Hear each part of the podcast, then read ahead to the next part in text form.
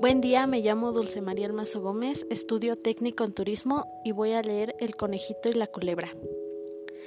Una vez un conejito salió de su agujero, se iba en busca de su comida por el llano estaba comiendo pasto y cuando advirtió ya venía un buen aguacero.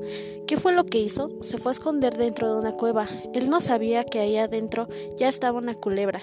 Sabía sí que cuando uno tiene buena educación, nunca se mete uno sin más ni más en una casa, sino que primero se saluda y si le contestan entra y si no le contestan no se entra. Cuando llegó a la cueva, lo primero que hizo fue saludar. Le diré un saludo a la buena cuevita le dice. ¿Cómo lo has pasado, buena cuevita? ¿Cómo amaneciste? contestó la malvada culebra. Bien, muchas gracias. Pasa, buen conejito. ¿Cómo es que te acordaste de venir a saludarme? Ven.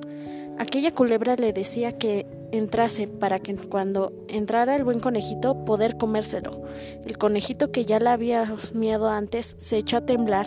Entonces le contestó el conejito diciéndole Deje usted, solamente aquí veo que el tiempo cambió, que al parecer ya va a pasar la tempestad. No vaya a ser que te mojes, lo mejor es que te guardezcas de la lluvia. Buena cuevita, dime, ¿que las cuevas hablan? Las cuevas no hablan. Muchas gracias, ya me voy.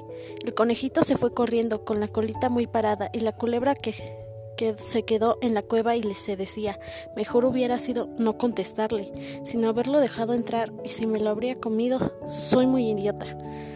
Y se enojó porque no había podido comerse el conejito. Ahora el conejito anda por el campo comiendo pasto.